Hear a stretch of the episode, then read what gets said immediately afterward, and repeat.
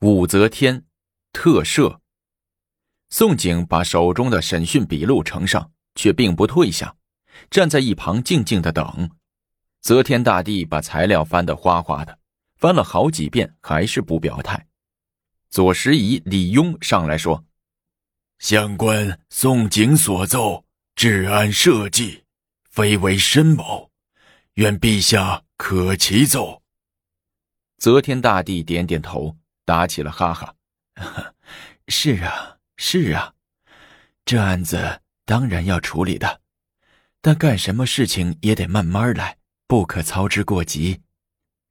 宋景义正言辞的说：“一直等世路自沉，情在难恕，且谋反大逆，无容首免，请立即勒就御史台堪当，以明国法。”则天大帝想了一会儿，却对宋景说：“宋爱卿，这案子交与韦承庆他们办吧，你去扬州检查吏务去吧。”臣已派监察使前往扬州。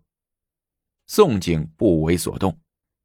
那你去幽州，暗查幽州都督屈突中祥赃污案吧。亦已派人去查。那，那你和宰相李峤一块去安抚龙蜀之地吧。李峤足以行其事，且人早已离京，臣追之不及。怎么叫你干什么，你都不去？则天大帝发火了，宋景拱手道：“非臣抗旨，故事州县官有罪，品高则待御史，卑则监察御史按之。中丞非有军国大事，不当出使。今龙蜀无变，不使陛下遣臣出外何也？臣皆不敢奉之。”则天大帝一听，无言以对。这时。司刑少卿桓彦范又走了上来，拱手道：“长宗无功贺宠，而包藏祸心，自招其咎，此乃皇天降数。陛下不忍加诛，则为天不祥。且长宗既云奏起，则不当更与洪泰往还，使之求福攘灾。是则出无悔心，所以奏者。”一事发则云：“先已奏臣，不发则四时为逆。此乃奸臣诡计。若云可赦，谁为可行？况事已再发，陛下皆事不问，使昌宗亦自负得计，天下亦以为天命不死。此乃陛下养成其乱也。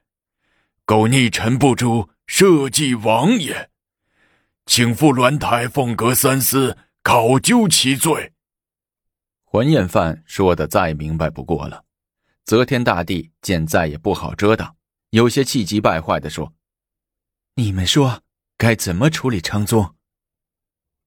宰相崔玄伟的弟弟司刑少卿崔生说：“按我大周律法，应对张昌宗处以大辟。大辟就是。”把人大卸八块，宋景也知上来就大辟也是不可能的，于是再次奏道：“谋反大逆，无容首免，请速将张昌宗下狱，交御史台暗问。”则天大帝转脸之间换上一副笑脸，温和的对宋景说：“宋爱卿，且莫生气，朕一定会处理昌宗。”但像你不依不饶、穷追不舍，也不是个好办法。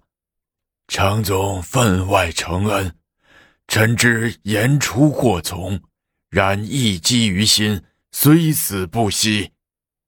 宋景毅然地说，毫不理睬女皇的那一套。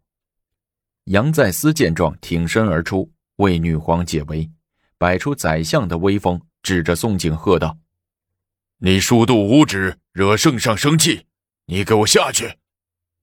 宋景鄙视的看了杨再思一眼，说：“天眼咫尺，亲奉得言，不凡宰相善宣敕令。”你，杨再思被呛得脸上一阵红一阵白，却又无可奈何，只得讪讪的退了下去。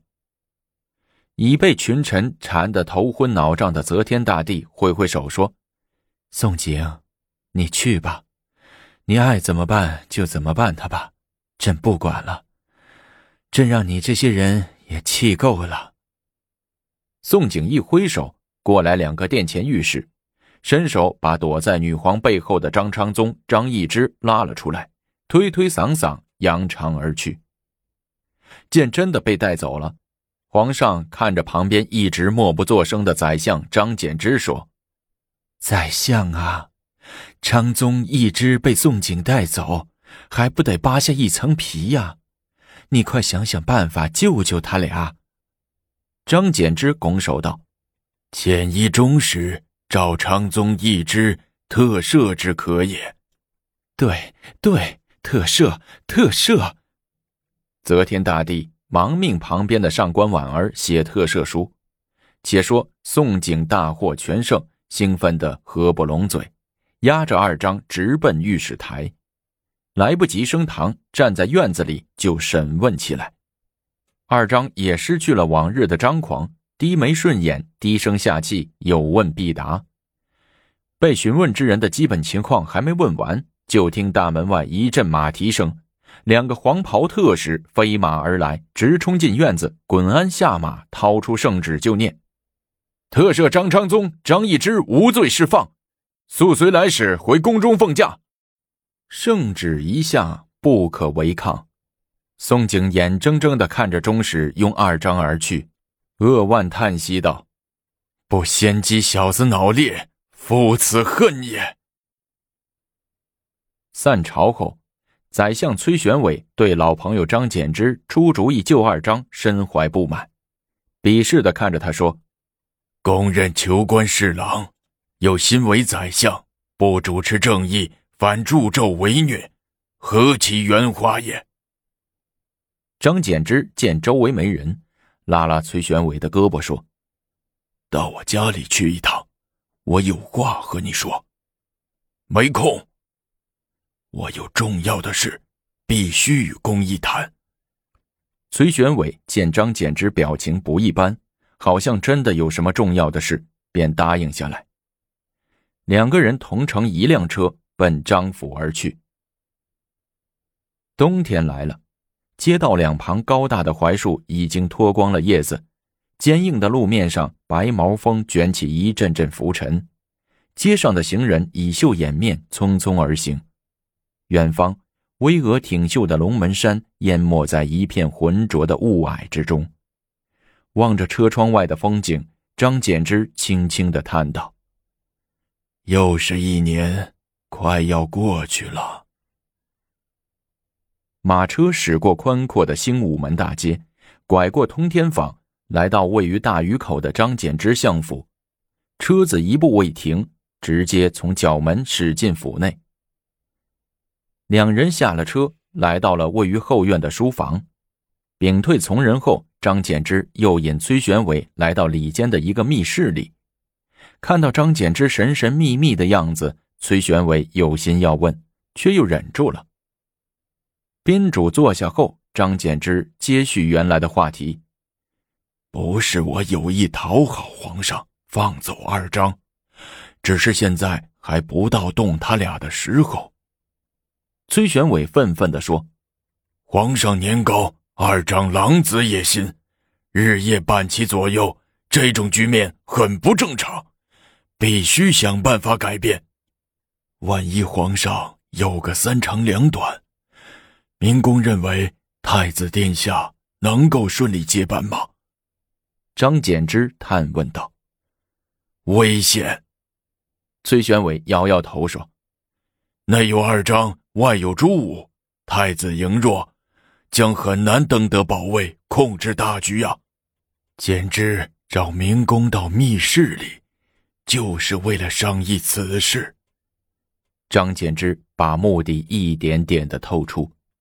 天下归唐之先久矣，若太子不能登大位，天下势必大乱，老百姓也要跟着受苦了。